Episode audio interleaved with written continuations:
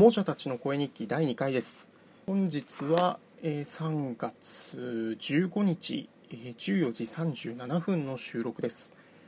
えー、前回よりですねかなり進みました、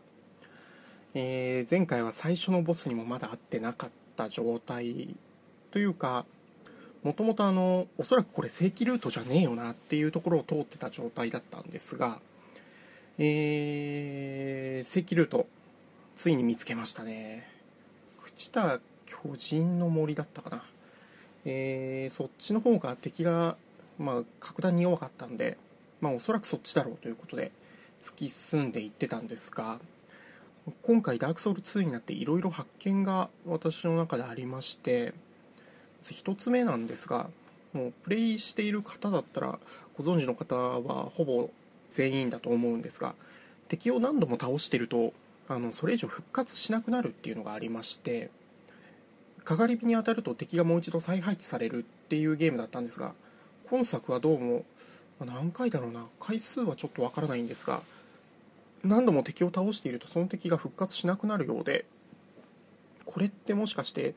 得られるソウルの量が限界が決まってたりするんじゃないかと今あのガクブル状態なんですけどそこもですね、えっ、ー、と、私何回やられたら5、60回やられたんじゃないかっていうぐらい、あの、やられまして、えー、亡者状態でやられればやられるほど、えー、残り体力というか最大体力が減っていくっていうのがあったんで、敵の攻撃を受けて、まあえー、残り体力ミリぐらいまで減さ、えー、減らされたりっていうのがあったんですが、それでもなんとかボスの討伐、第1回目のボス、最後のえー、最後の巨人の討伐まではなんとかたどり着きました。それでですね私これ多分かなりやらかした部分だと思うんですがその状態の時まであの能力値の強化とか、えー、あと回復アイテムエストビンとか今回ないんだって思ってたんですがどうもその時からエストビンとか、えー、強化とかできたらしいっていうのを耳にしまして全くあの日盛り目の存在に気づかなかったんですよね。えっ、ー、と一番最初に選んだのがあの最初から武器2本持ってるなんか狩人みたいなルルルロー者放浪者みたいなやつを選んでたんですがあのレベル12のまんま体力低いしスタミナないしダメージ出ないしっていう状況でずっとやってまして。えー、回復アイテムもあの、えー、時間で少しずつ体力を回復し続けるみたいな、えー、アイテムがいくつかあっただけでもうエストビンとか全くない状態で戦いを挑んでたんですが、まあ、そりゃ敵も強いはずだよなっていう感じですよ。いや全然気づかなくて。えっ、ー、と村のマデューラのかがり火の近くにいるっていうこと自体全然知らなかったもので、えー、先ほどついに発見したんでソウルレベル上げようかなと今考えている状態です。レベルで言うとまだ12のままなんですが2人目のボスの場所を発見してしまいましたんで、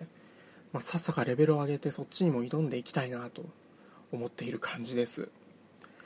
えー、このポッドキャスト自体にも、えー、これから何名か参加してくれる方がいらっしゃるようなのでそちらはどうなってるのか。そうですね。私どうなんだろう。全部自分の中でクリアした段階で他の人が話してるのを聞き始めるんじゃないかなと思ってるんですが、えーまあ、今回も一応、えー、告知をしておきますと、